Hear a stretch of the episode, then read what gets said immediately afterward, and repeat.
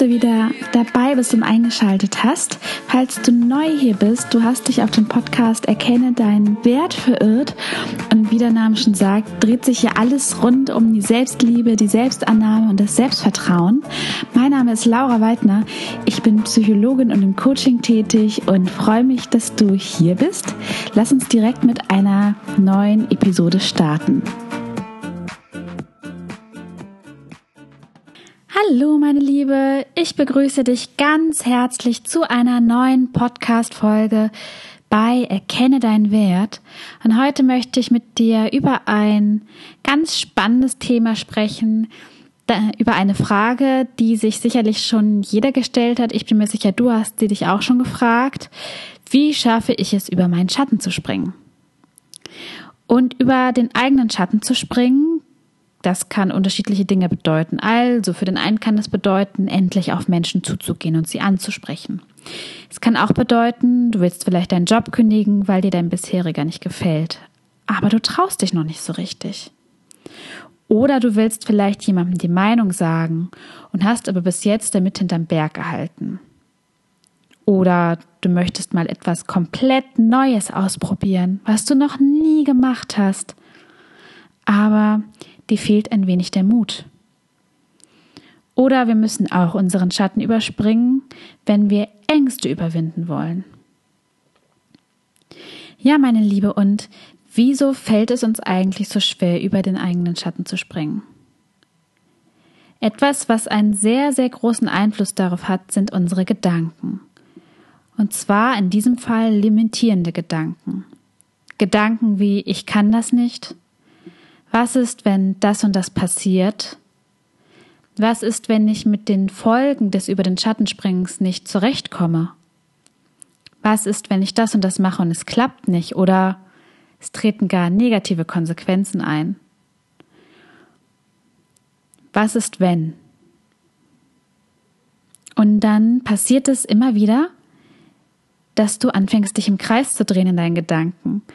Du landest in einem Gedankenstrudel und du zerdenkst die Situation von A nach B und von B nach A und drehst und drehst und drehst dich und grübelst und grübelst und kommst aber nicht so wirklich zu, einer, zu einem Ergebnis und zu keiner Lösung, sondern bleibst auf der Stelle stehen und traust dich nicht so recht über deinen Schatten zu springen und die Herausforderung anzunehmen. Und als allererstes würde ich dir empfehlen, stoppe diese limitierenden Gedanken. Denn wie oft hast du durch solche Grübelgedanken schon eine Lösung gefunden? Ich bin mir sicher, noch nie. Also, wenn du dich dabei ertappst, dass du dich im Kreis drehst gedanklich und Sorgen und Ideen zerdenkst, dann sag dir innerlich Stopp und zwar immer wieder, bis du die Gedanken durchbrechen kannst. Und frag dich auch mal, wenn es darum geht, den Schatten zu überspringen und etwas Neues zu wagen. Also beispielsweise den Job zu kündigen, der wirklich blöd läuft oder auf Menschen zuzugehen, weil man vielleicht gerade nicht ganz so viele Freunde hat. Und dann frag dich doch mal, wie lange dauert es, um zum Status quo zurückzukehren? Zu deiner jetzigen Ausgangslage, die vielleicht nicht ganz so optimal ist. Frag dich mal, wie lange brauchst du dafür? Wie schwierig ist es, zum Status quo zurückzukehren für dich?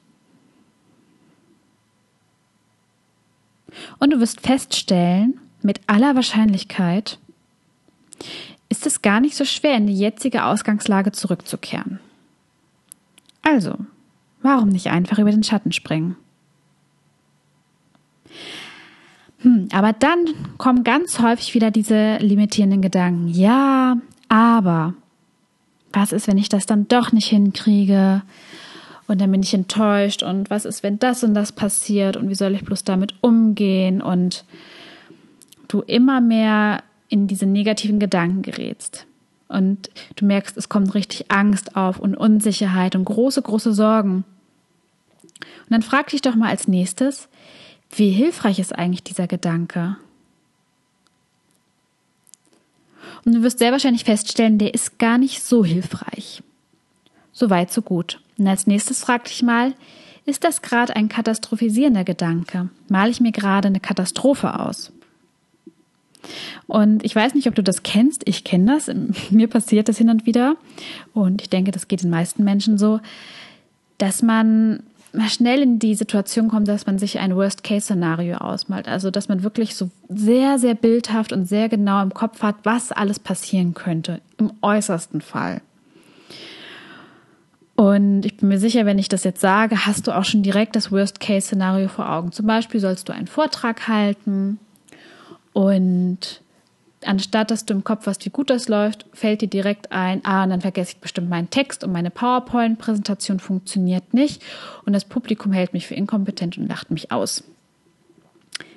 Sehr hilfreich, dieses Szenario. Ne, und wenn du dich dann fragst, wie hilfreich ist dieser Gedanke, wirst du mir sicherlich sofort zustimmen, der ist gar nicht hilfreich. Und wenn ich dich als nächstes frage, ist dieser Gedanke katastrophisieren, malst du dir da gerade ein Worst-Case-Szenario aus, dann wirst du jetzt sicherlich mit dem Kopf nicken. Genau. Und um dagegen anzugehen, möchte ich gerne jetzt mit dir mal das Best-Case-Szenario ausmalen.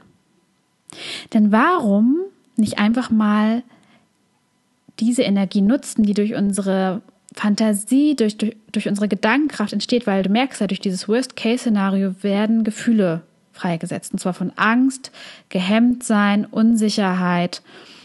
Und warum nicht diese Energie nutzen oder diese ja, Fantasie, um positive Energie zu erzeugen? Und deswegen möchte ich mir jetzt gerne mit dir mal dein Best-Case-Szenario ausmalen. Also lass uns damit direkt loslegen. Und meine allererste Frage, wie könnte dein Best-Case-Szenario aussehen? Mal angenommen, es läuft alles optimal.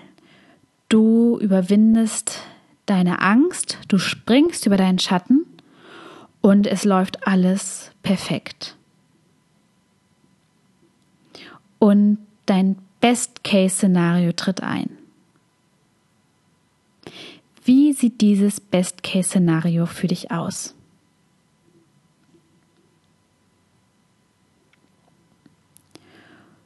Wo befindest du dich?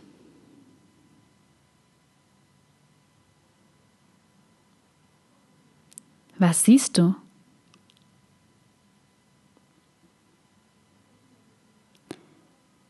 Was passiert in deinem Best-Case-Szenario?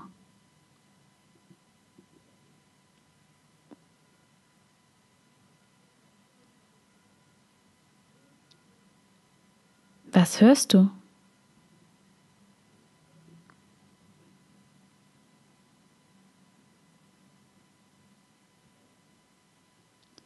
Wer spielt in deinem Best-Case-Szenario eine Rolle?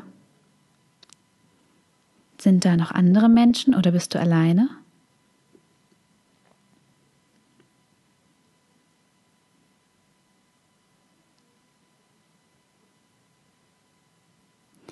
Was fühlst du in deinem Best-Case-Szenario? Spürst du ein positives Kribbeln im Bauch? So ein bisschen wie verliebt sein? So als würden ganz viele Schmetterlinge in deinem Bauch herumflattern?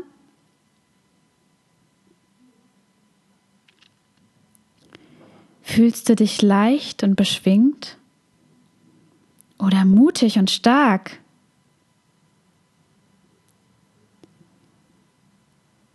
Hast du das, den Eindruck, dass du fest verwurzelt bist, wie eine starke Eiche, die nicht aus dem Boden zu reißen ist?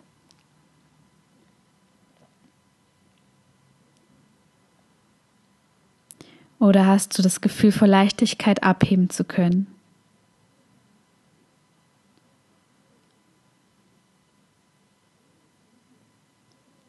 merkst du, wie sich die Energie in dir ausbreitet, Stück für Stück. Von den Füßen bis zur Haarwurzel.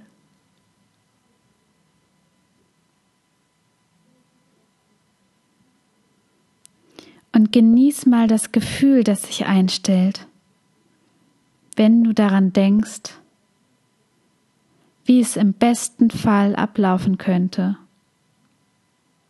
Wie schön und leicht.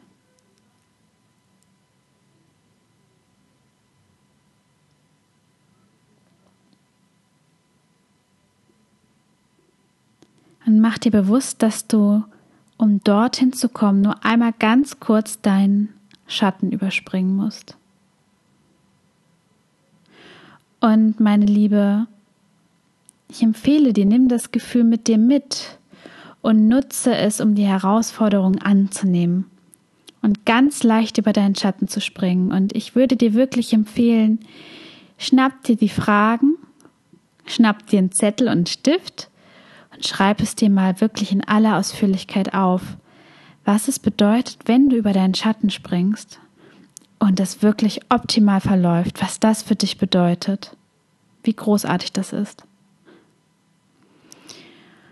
Und mit diesen Worten möchte ich mich heute gerne von dir verabschieden. Ich wünsche dir eine gute Zeit. Ich wünsche dir ganz, ganz viel Freude dabei, mal rumzufantasieren und dir das Best-Case-Szenario auszumalen, damit du dann in aller Leichtigkeit bei nächster Gelegenheit über deinen Schatten springen kannst. Lass es dir gut gehen, meine Liebe, das hast du dir verdient. Bis zum nächsten Mal. Deine Laura.